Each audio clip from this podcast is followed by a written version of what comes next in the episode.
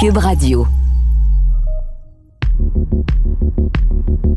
Bonjour à tous, ici Gabriel Gélina du Guide de l'Auto.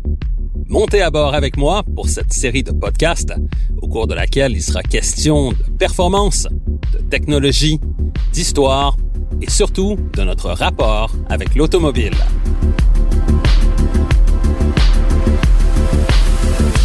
Au voilà avec Gabriel Gélina. Aujourd'hui, je veux vous parler d'une épreuve mythique en course d'endurance, les 24 heures de Daytona.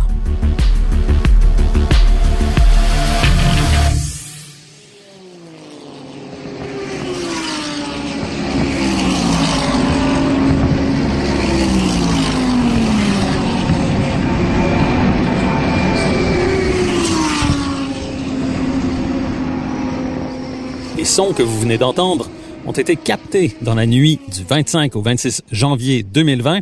vers la mi-course des 24 heures de Daytona, première épreuve du championnat IMSA WeatherTech pour voitures de sport, regroupant à la fois des prototypes des catégories LMP1 et LMP2, ainsi que des voitures de course dérivées de modèles de série appartenant aux catégories GT.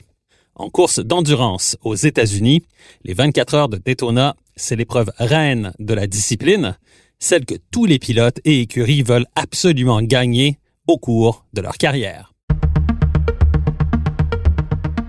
Le Daytona International Speedway, construit en 1959, est un circuit qui a d'abord été conçu afin d'accueillir des courses de NASCAR sur un tracé de type triovale, le Daytona 500 étant encore et toujours la première et la plus prestigieuse épreuve du calendrier de ce championnat pour voitures de type stock car. Et le circuit de Daytona permet aussi d'y faire rouler des voitures de sport ou des motos sur un tracé composé de la majeure partie du triovale et d'un circuit routier qui se déroule sur la partie intérieure de celui-ci. Cette configuration compte 12 virages pour un tour de circuit long de 6,13 km. Lors de l'épreuve de 2020, la voiture gagnante des 24 heures de Daytona dans la catégorie reine des prototypes LMP1, soit la Dallara à moteur Cadillac de l'écurie Wayne Taylor Racing, a parcouru une distance record de 833 tours, soit 4772,48 km. Si les catégories LMP1 et LMP2 regroupent des prototypes qui n'ont pas ou très peu de relations directes avec des voitures sport de série, c'est tout le contraire dans les catégories GT, lesquelles sont composées de voitures de course ayant justement une filiation directe avec les voitures sport, surtout dans le cas de la catégorie GTD, où des Lamborghini Huracan GT3 ont remporté un doublé, alors que la Audi R8 de l'écurie WRT Speedstar s'est pointée en troisième position. Ce qu'il y a de particulier avec cette Audi R8, c'est qu'elle a été produite par Audi Sport, puis vendue à l'écurie WRT Speedstar par le biais du programme Customer Racing, lequel est rapidement devenu une source de profit non négligeable pour la marque, qui s'est lancée dans la production de voitures de course il y a une douzaine d'années, en plus, bien évidemment, de construire des véhicules de série. Plutôt que de simplement aligner des voitures en compétition pour assurer le rayonnement de la marque, cette division permet de faire d'une pierre deux coups, soit d'accorder une grande visibilité à Audi en sport automobile partout dans le monde et de faire des profits par la même occasion.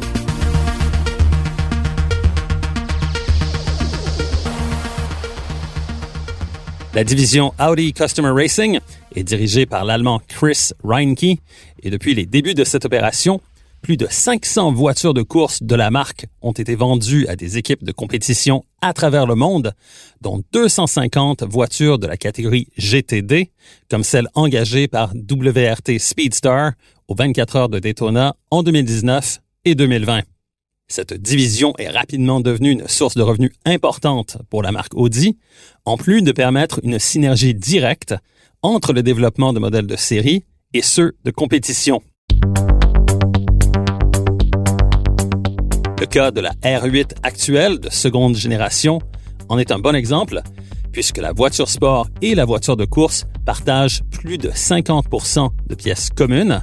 et que les voitures de série, comme celles de compétition, sont assemblées sur la même ligne de montage à l'usine Bollinger-Hoffe d'Audi, les R8 de série y étant produites du lundi au vendredi, alors que le samedi est réservé à la construction des R8 de course. Le programme de course a également été bénéfique à la R8 de série actuelle,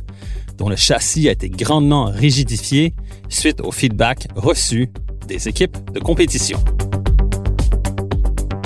Audi Customer Racing produit donc actuellement des R8 de compétition pour les catégories GT2, GT3 et GT4,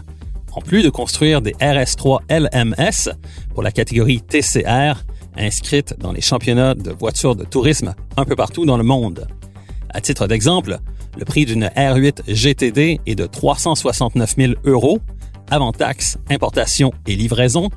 et les coûts d'opération de cette voiture de course se chiffrent à 11 euros du kilomètre, alors que la première révision complète de la voiture de course ne se fait qu'après qu'elle ait parcouru 20 000 kilomètres. Même si ces coûts d'acquisition et d'opération semblent très élevés à prime abord,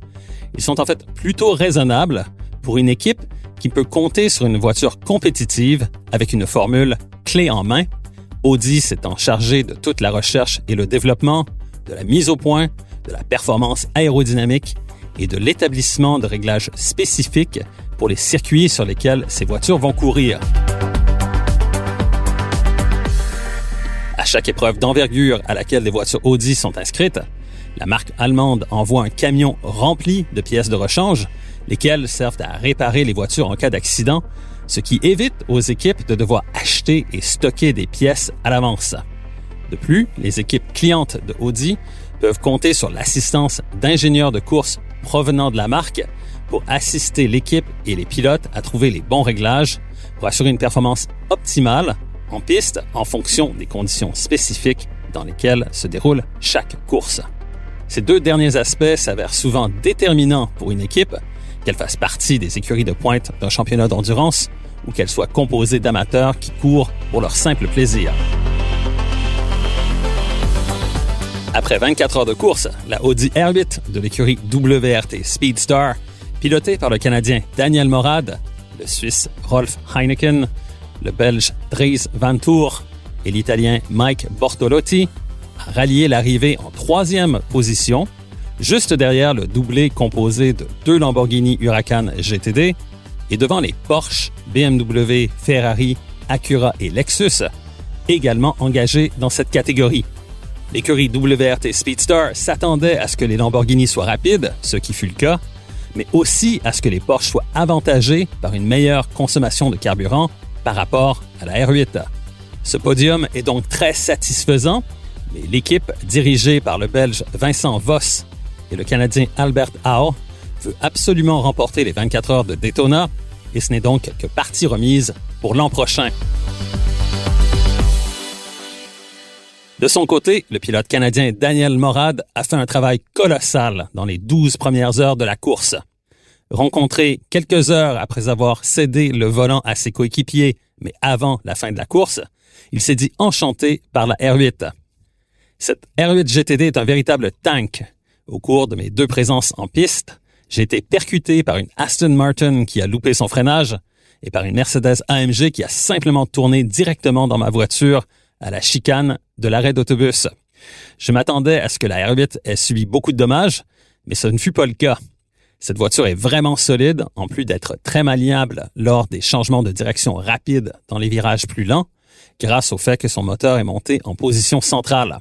La voiture est aussi très légère, ce qui aide au freinage, et sa vitesse de pointe est très bonne, de conclure Morad. Pour Daniel Morad, vainqueur dans la catégorie GTD aux 24 heures de Daytona en 2017, l'édition 2020 de cette course lui a permis encore une fois de faire la démonstration de son immense talent et on espère qu'il aura l'occasion de rouler jusqu'au Victory Lane du Daytona International Speedway lors de la prochaine épreuve des 24 heures sur ce circuit mythique.